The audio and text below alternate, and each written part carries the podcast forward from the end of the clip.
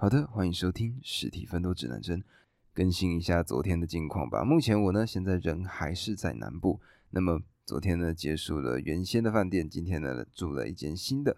那么在今天的这个过程中呢，首先先买了很多在高雄这边特别好吃，然后有名气的一些点心，包括泡芙啊，或者说餐包这些。那么除此之外呢，我觉得让我最印象深刻的，算是今天搭轻轨的一个经验吧。平常呢，其实我呢也是每个寒暑假基本上都会下来高雄。那么这次呢，呃，轻轨特别不一样的原因，是因为它的时间点。因为呢，今天的时间点搭车的时间段刚好就在黄昏的时刻，所以呢，这个捷运呢刚刚好就可以看到一颗橘红色的太阳从西边呢渐渐的落下。那我觉得呢非常非常的漂亮，我呢还特地拿出我的手机把它记录下来。那么因为呢就是看到很多我日常的一些观察嘛，所以呢我最近呢算是。如果有出门的时候，我就会做出这件事情，也就是我会记录我日常所看到的东西。那么在这之中呢，我呢除了今天看到的这个黄昏的景色之外呢，今天还拍了另外一个地方。那这个地方呢，在高雄市立图书馆这边。高雄市立图书馆呢，它附近有一个住宅区。那这个住宅区呢，它是一个很多不同的建案所建构的。它呢可能会有完全不一样的房子，因为呢它建商不相同嘛，所以呢在这里你一下呢可能可以看到的是灰色的建筑物，然后或者呢你呢可能可以看到红色砖墙的建筑物，又或者呢看到白色墙面的建筑物，所以呢在这边呢可以说是各种的建筑物都有，那有点像是香港那种市井的场景，但是它的楼呢高了很多很多很多，那么这个画面呢。我呢就感觉到很像是这个赛博朋克的世界，cyberpunk。那么赛博朋克里面讲到的是什么呢？如果各位有看过一些经典的作品，例如说《双城记》，或者像是近几年在 Netflix 上面呢很红的两部动画作品，一部呢叫做《奥数》，另外一部呢叫做《边缘行者》。这两部作品呢，或者说这三部作品呢？都是在描绘一个未来走向比较黑暗的一个世界，什么意思呢？就是好的、富有的人呢，他们呢越来越上升，然后呢，跟我们这些平凡的老百姓已经完完全全脱节，而我们这些平凡的老百姓呢，会怎么样？我们呢，则是节节败退，变成呢用最低的欲望满足我们生活的生物。那么在这种地方呢，我们可以看到的，在这种动画的世界里头，它的。整个背景就会是这种高楼林立的感觉，那当然有更多的是歪七扭八。那么在这边呢，我呢感受到的就有这种整个笼罩下来的一种压迫感。那我呢就特地的在这个地方拍照。那么到底为什么要拍照呢？我觉得就是记录自己日常的生活，或者说去磨练自己观察事情的一个角度。有些时候呢，我不知道各位有没有看过一些摄影师他们拍出来的作品。明明我们呢跟他拍的是一样的景，但是呢拍出来的效果，一个呢就是路过随便拍下来，另外一个呢是感觉像精心雕琢过的。那么他们到底是怎么样去训练的呢？我呢以前也对于这件事情有疑问，我以为说，哎，你一定要上课，或者说呢你一定要去参加什么样的事情，然后你就会一点一点的变好。但是呢，我后来发现，其实很多时候很多的这些摄影师，他们大部分都有自学成才的经验，那么自学成才呢，他们呢就可以拍出很多很好的作品，而很多时候他们也有去分享他们到底是怎么做的，在里面呢，诶，不得不提一下，有一个应该是史丹佛吧，他们的一个教授做出来的一个实验，那这个实验的内容是这样子的，他呢就叫两批学生分成 A、B 两组，那 A 组呢告诉他的是说，你呢在这个学期的时候，你只要拍出一百张就好了。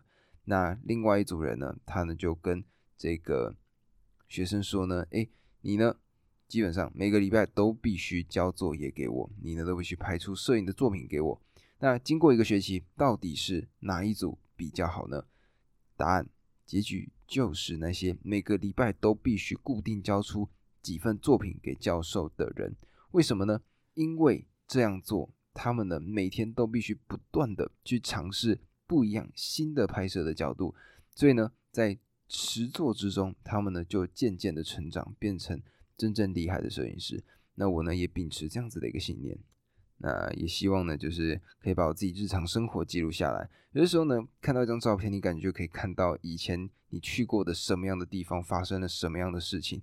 那这些记忆呢，它呢，如果我们没有特别把它记录下来，没有用白纸黑字把它写下来，其实很多时候我们根本就不会记得。那拍下这张照片，它的用意在哪里？最重要的就是，如果哪一天呢，诶，我想起来了，我呢想要看一下当时的我在做什么。那看到这些照片的时候，我就想起来，哦，那个时候的我正在经历哪些事情。我觉得呢是一件很快乐、很酷的事。那为什么我会去那栋大楼里面呢？最主要是因为他们的汉堡店，他们的汉堡店呢，我觉得超级好吃的。呃，里面呢，我记得我点的是和牛牛肉堡跟塔塔酱薯饼牛肉堡。个人呢非常非常的推荐，我觉得很好吃。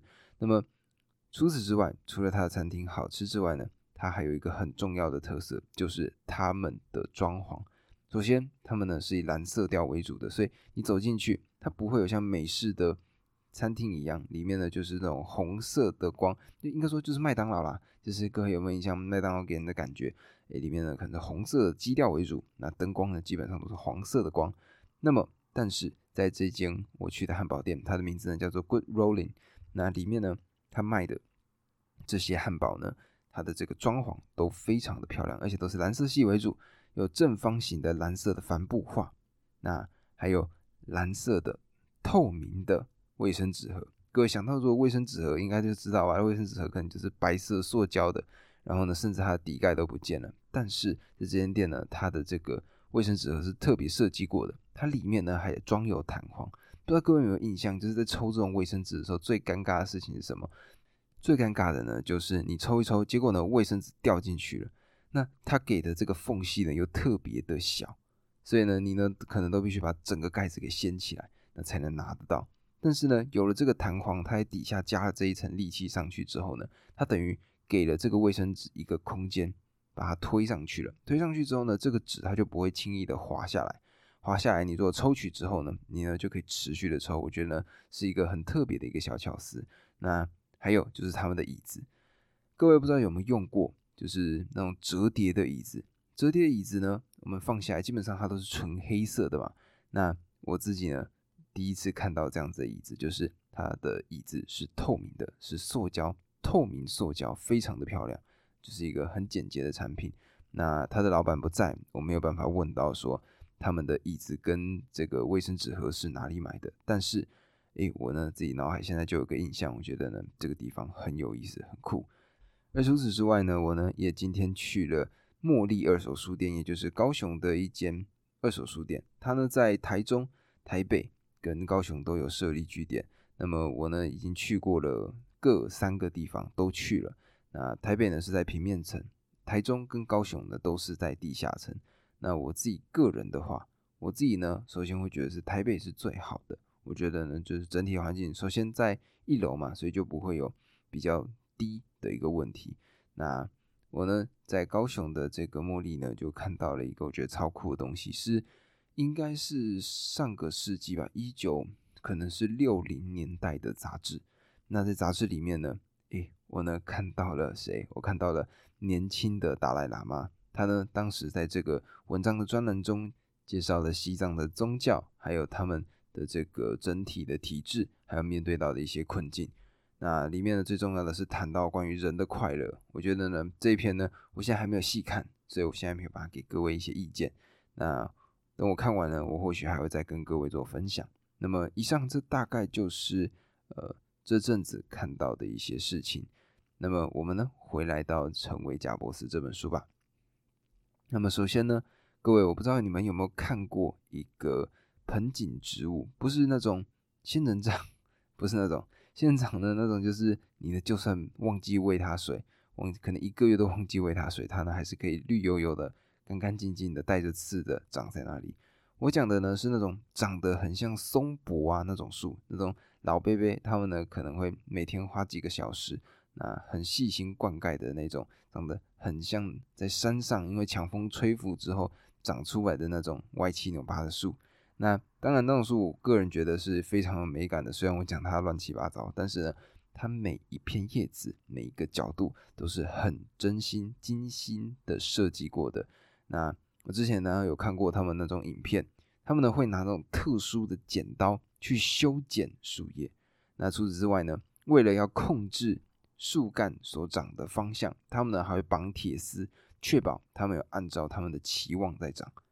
那么。这个跟苹果到底有什么关联呢？还记得我们的前一章讲到的吗？就是贾伯斯呢，他成功回来了，那成为了苹果的这个新任的 CEO。但上任 CEO 之后呢，他最重要的事情，诶，首先就是在麦金塔这个会议上呢，他呢先宣布了一个全新的一个方向，也就是所谓的 Think Different，翻成中文不同凡响。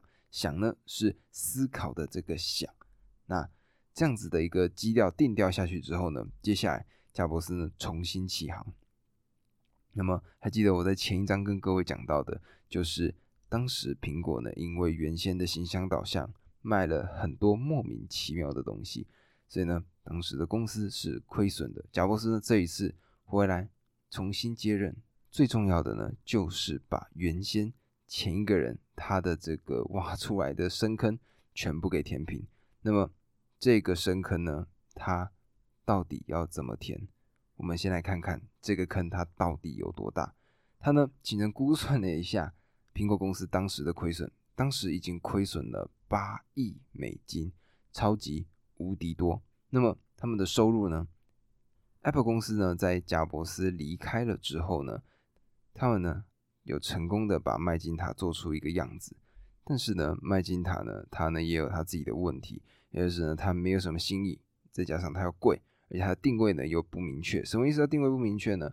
基本上当时电脑或者说现在电脑也是一样，它分成就两种，一种呢是个人向，另外一种呢是专业化，例如说卖给政府、学术机构或者是大型公司他们的运算体制。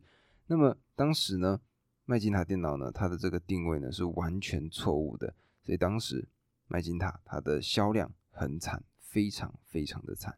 那么贾伯斯呢？这个园丁呢？他呢要怎么样把苹果重新修成大众会欣赏它的样子？我们呢就来看看他做了什么。首先可以知道的事情是，他呢在拯救苹果这件事情上，他的经验全部来自于他在 Next 所经历的这些风风雨雨，还有就是他呢跟着皮克斯的 CEO，名字叫做凯特摩尔一起。经历了很多关于皮克斯这间公司、这间创意公司他们的每一个流程，所以呢，下代这样子的经验呢，我们这个贾伯斯他呢准备要来重整苹果了。那基本上呢，他的步骤分为了四个步骤，我呢接下来一一拆解给大家看。第一个步骤就是官宣活动，官宣活动是什么呢？官宣活动就是诶，他呢可能就会办各式各样的。关于苹果相关的活动，来告诉世人说：“哎，我回来了，真正的苹果回来了。”所以呢，当时他们呢就一直在重申他们的核心价值，而这个核心价值呢，就是所谓的创造力跟个人的力量。这个呢是他一直定掉的。那么，对于呢这个规划，他们到底要怎么做呢？诶，贾伯斯呢，他呢就想好了，就是。他要出广告，那么这个广告呢，原先原先是要由贾伯斯来配音的，而除了他本人录音呢，他们呢也找来了一个非常拥有非常好声音的一个演员来帮忙配音，所以呢，这个广告呢，他们有两个版本，那这个版本呢，里面的最重要的核心就是要重新定调他们的公司的核心价值。那么这个录音的内容呢是这样子的，他是这样说：“他说，向那些疯狂人士致敬，特立独行的人，桀骜不驯的人，惹是生非的人，格格不入的人，以独特眼光看待事物的人，他们讨厌墨守成规，他们不满现状。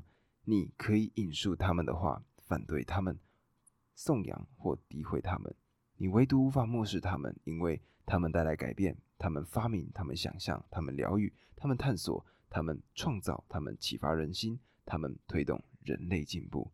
或许他们有疯狂的必要，否则怎么可能盯着空白的画布，眼里却看到一幅艺术画作，或静静坐着却听到尚未创作出来的歌曲，或凝望火星却遇见火星探测器？我们为这样的人制造工具，尽管别人视他们为疯子，我们眼里却只看到天才，因为唯有那些疯狂到以为自己。能改变世界的人，才有真正的机会改变世界。而这样子的一个内容呢，最重要的就是重申苹果他们的核心价值。那么刚刚讲到了贾布斯他自己有录，而他们也找来了另外一个演员录音嘛。那最终他们选来的哪一个版本作为他们最终的答案呢？各位可以先在脑海里想一下，如果是你，你会怎么选择？那么最终呢，他们选择的是演员。所讲出来的版本，那么我们呢肯定会想的事情是什么？我们肯定会想的是，哈，为什么不让贾伯斯的这个版本丢出来呢？那么我觉得呢，这个就是贾伯斯算是深思熟虑的一个部分，也就是如果今天贾伯斯他丢出了这样子的一个广告标语，他呢自己把自己的录音丢上了广告面板的话，那么大家呢只会把注意力放在贾伯斯这个人身上，但是。贾伯斯他做这件事情最重要的目的是要宣传苹果公司，而不是贾伯斯这个人。而当然，这个广告呢，最终获得不错的反响。那么，原先录的这个贾伯斯的版本是不是就很可惜啊？啊，录了花了时间了，结果就这样被丢掉吗？哎，太可惜了吧。那么，各位，我呢其实也有一样的问题。那最终呢，书中是这样给到解答的，就是这一份录音的版本，贾伯斯录音的片段呢。全部寄给了员工，所以呢，员工他们听到的就是一个隐藏的版本。那同时呢，也因为苹果公司他们的这个创办人就是贾伯斯嘛，所以呢，就更有这个激发他们的一个作用。所以第一件事情也是他的第一步，也就是这个官宣的活动。苹果内部的员工他们呢，重新找回了自己的自信心。那么结束了第一步，第二步事情是什么？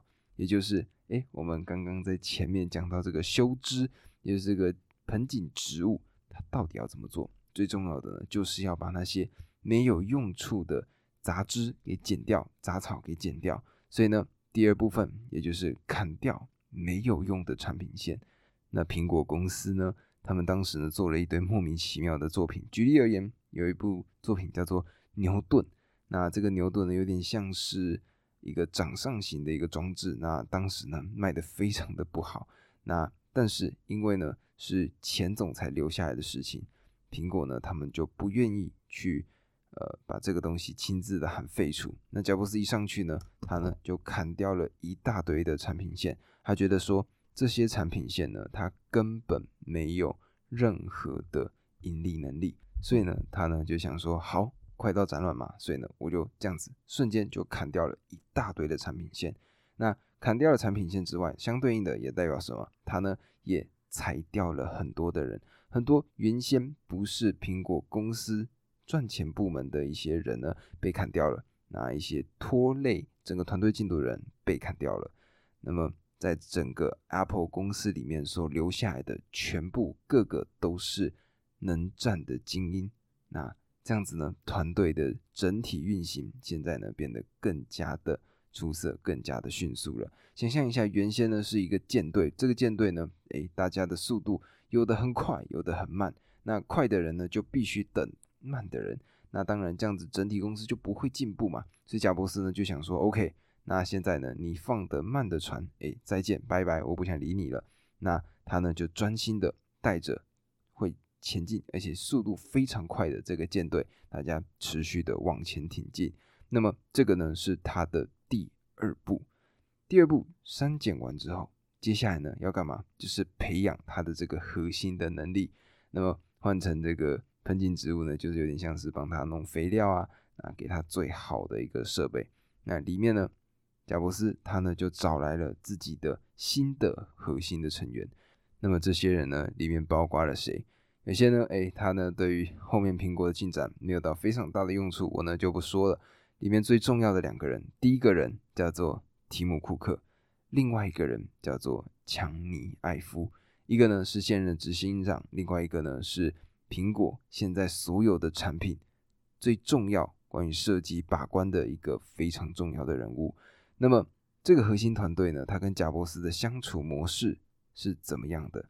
首先呢，最为基本的第一件事情就是他们都会直话直说，所有看到的事情，诶，提出的问题全部都会指出来，然后现场进行讨论。这个呢，就是这个核心团队最基本的一个要求，所有问题直直的讲清楚。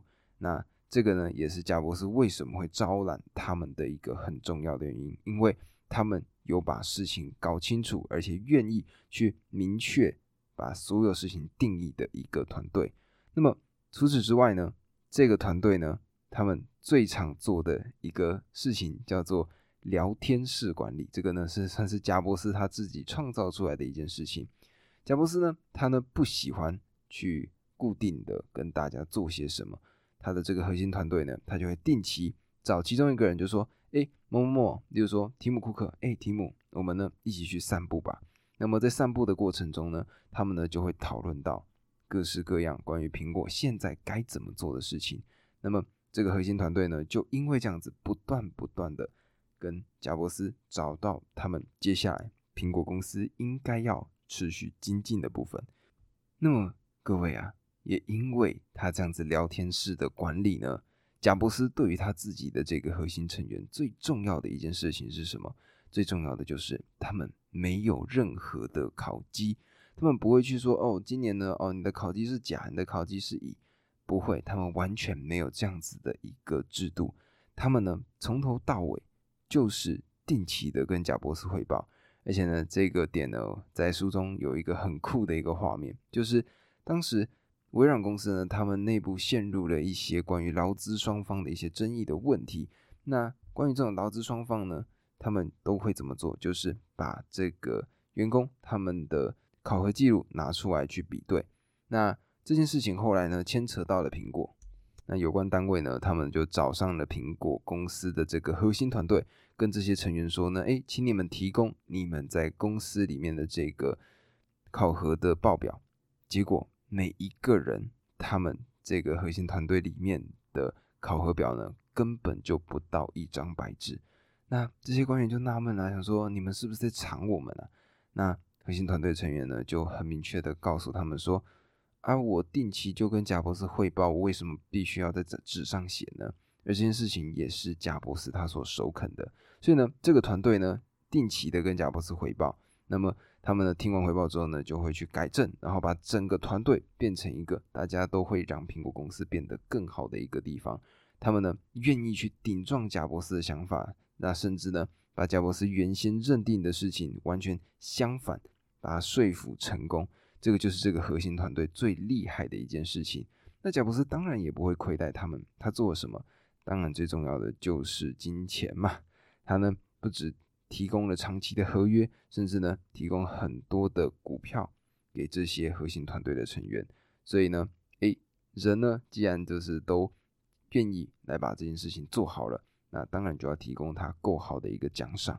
那这样一来一回呢，苹果的核心团队。他们最终决定了一个很重要的方向，这个方向呢，也成为了后来苹果公司他们未来的一件很重要的事情，也就是他们把产品线从原先一大堆，最终收回到四个面向。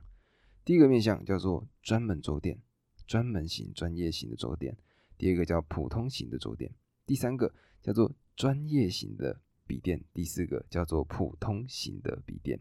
然后就这样。对，就这样，这四个没了，没别的。那么这个呢，就是因为贾布斯呢，他已经知道说，OK，这四个是现在当下有机会赚到钱的一个很重要的部分。那么，所以呢，他呢最终就决定以这四个当做他的最主要的四个产品支线。那么注重细节的贾伯斯呢，首先他一定会考虑到的是什么？他一定会考虑到的就是电脑的外形。那么这时候呢，他底下的这个非常重要的大将，名字呢叫做 Johnny Ive 强尼艾夫。强尼艾夫呢，他呢是一个非常厉害的一个设计师，他对于产品的这个设计上的每一个细节呢，都非常非常的了解。那么贾伯斯呢，他呢在初次来到了苹果公司他们的设计室的时候，他就发现了强尼艾夫这样子的一个人，那他呢就感觉到哇哦，这个家伙有料，所以呢，贾伯斯跟强尼艾夫他们两个人呢就联手开始去设计最新版本的作品。那么如果呢各位现在呢是用手机听的或者电脑听的都可以，你们呢可以动动手指去网络上找苹果当时做出来的一个产品，叫做 iMac G 三。G 是 A B C D E F G 的这个 G，我今天全部念出来了。对，这个 iMac G 三呢，各位可以去找，它有一个非常漂亮的湖水蓝的颜色。这个颜色呢，原先就是由强尼 F 所调配出来的。那么后来呢，他就把这个颜色最终运用到了这个 iMac 专案上。那么这台电脑，如果各位现在看得到这张图片的话呢，它呢是一个非常有设计感的一个电脑。这个电脑呢，让人家感受到就是非常的新潮，而它呢，最重要的就是符合苹果后来重新打造出来的一个新的品牌理念，也就是第一个安心，第二个友善，第三个与众不同，也就是前面他所提到的 slogan，think different，不同凡响。那么他们这个。核心团队呢，就按照贾伯斯所提出来的这四个方向，他们最终呢就各自设计了一款产品。而这一个产品呢，最终的效果怎么样？这四个成品，他们最终呢卖出了两百万台。所以呢，终于，哎，他们的这个想法呢成功兑现了，大家呢就看到了一个最新的苹果，一个全新气象的苹果。所以。诶苹果呢，好像真真正正的回来了。那么在这边呢，我想稍微撇开一下，讲一下他的这个设计师，名字呢叫做 Johnny Ive。那 Johnny Ive 呢，他是一个非常了解设计细节的一个人，他对于很多事情真的是非常非常的龟毛，龟毛到呢，贾伯斯都觉得说，哇，这种人呢，如果在其他公司肯定是会被讨厌的。但刚好贾布斯呢就是个疯子。两个疯子呢在一起的时候呢，就可以做出更加疯狂的事。那么，这个 Johnny Ive 强尼艾夫呢，他呢所信奉的一个好设计的十项原则，这十项原则呢，我想念给大家听。而这个也是苹果公司在后来所创造的每一个产品，尽量都想达到的十个很重要的铁律。第一个，好设计，它呢是创新的；好设计，它呢使产品。具有实用性，好设计具备艺术美感，好设计使产品一目了然，好设计是低调的，好设计是真诚的，好设计是耐用的，好设计是注重每一个细节，好设计是环境友善，好设计是尽可能减少设计。那么各位呢，仔细想一下这十项原则，他呢最终就运用到了苹果接下来的每一个作品之上。那这个呢就是。他们在这之中做出来的每一个作品，而除此之外呢，各位还记得吗？原先呢，贾伯斯他们跟盖茨签了五年的这个作业系统的一个合约，那接下来是不是合约好像准备快要到了？那么为了防范于未然，或者说呢，贾伯斯不想要他们的一个系统被外面的其他的公司所掌控，这时候呢，他们呢就设计了一个。全新的作业系统。那么这边呢，再往外打个小叉，各位还记得刚刚听到的 iMac 吗？这个 i 它所代表的意思到底是什么？在书中呢，他提出了两个点。第一个点呢是 Internet，也就是网络的英文，这个 i 字头跟这个 i 是相关的。第二个就是跟我这个字有相关，就是我的英文是什么？我的英文就是 I 嘛，就是说我是史蒂芬。那翻成英文就是 I am Steven，所以呢，它这个 I 跟我的意思有相关，所以 iMac 它所代表的更大的意思，这个 I 的意思呢，就是跟我有相关，那它呢也跟这个不同方向有一个小的连接。那除此之外，我们讲回来就到这个作业系统的部分，他不想要被任何人掌控嘛，所以这时候呢，他们呢就设计了一个全新的作业系统，这个作业系统呢叫做。O S X，那么这个 O S X 呢，它做到了什么？基本上它呢是一个半成品，但是贾伯斯呢，他们呢就想说，好，他呢必须激发员工的他们的斗性，所以呢，他呢就决定了一个很特别的做法。那这个做法呢叫做试用，所以呢，他的做的这个全新的这个作业系统，他呢就推出了所谓的试用版本。这个试用版本呢，就是每个人好像付了这个二十九块美金左右的这个价格，就可以使用他们的作业系统。那么这样子的做法呢，就是会让那些苹果的忠实粉丝，他们呢愿意掏出荷包，那买下这个所谓的 OS X 这样子的一个作业系统。那么这个呢，就让苹果他们的内部员工觉得，哦，我呢整天每天忙着这个作业系统呢，接下来看到的有顾客喜欢它，那么内部就更加的有动力了。那根据前面各位所看到的，它的这个每一个步骤，或者说三个步骤，再加上这些每一个步骤所分支出来的小要点，我们就可以知道，就是贾伯斯呢现在的做法，真真正正的把苹果原先的深挖的这个坑呢，渐渐给填平了。那么接下来后面又会发生什么事情呢？各位啊，要知道的就是 Microsoft，也就是微软，也就是比尔盖茨他呢所创办出来的公司。当时比尔盖茨他最重要的就是前面几章所讲到的作业系统付版权费的问题，就是如果呢像现在有些呃比较学生啊这种，他们呢可能会下载盗版的 Word，为什么？因为正版的要花很多钱呐，所以呢就是因为秉持着这样子的一个理由，比尔盖茨他呢就卖这个作业系统卖到非常非常多的钱，所以呢当时可以知道的事情是。比尔盖茨他们的微软是名满天下的。那在一场演讲中呢，比尔盖茨呢他就提到说，未来呢会是网络的一个世界，他们会进入到一个完全不一样的新的纪元。那当时呢，在这个演讲的讲台上呢，微软是一个非常强大的公司，所以 Microsoft 的老板比尔盖茨在台上讲出这段话，最重要的重点是要告诉大家，哎。我们有作业系统，所以接下来呢，在网络时代的时候，我们也会持续独大下去。那么，如果在当时那个时候看，确实很有可能是这样，因为 Microsoft 真的太强大了。但是，贾布斯做了什么？他的规划是什么？让他最终取代了微软接下来的地位，然后成为一个非常重要的一个商业帝国。那么下一章呢，就会为各位来做一个解析。那我呢，希望今天各位可以仔细的听听，仔细的想想，用修剪盆栽植物的一个角度去思考我们的人生。或许一些小的决策上，我们呢可以运用贾伯斯的一点智慧。那在处理事情上呢，会有更好的一个结果。那么这个呢，就是今天的单集。如果喜欢这个单集的话，记得帮我分享给你身边的朋友。而如果你喜欢我，所讲的这个内容的话，那么记得呢帮我按下关注。如果还有任何的建议想提供给我，欢迎留下五星好评，我呢看到就一定会回复给你。以上这个就是今天内容，我们明天见，拜拜。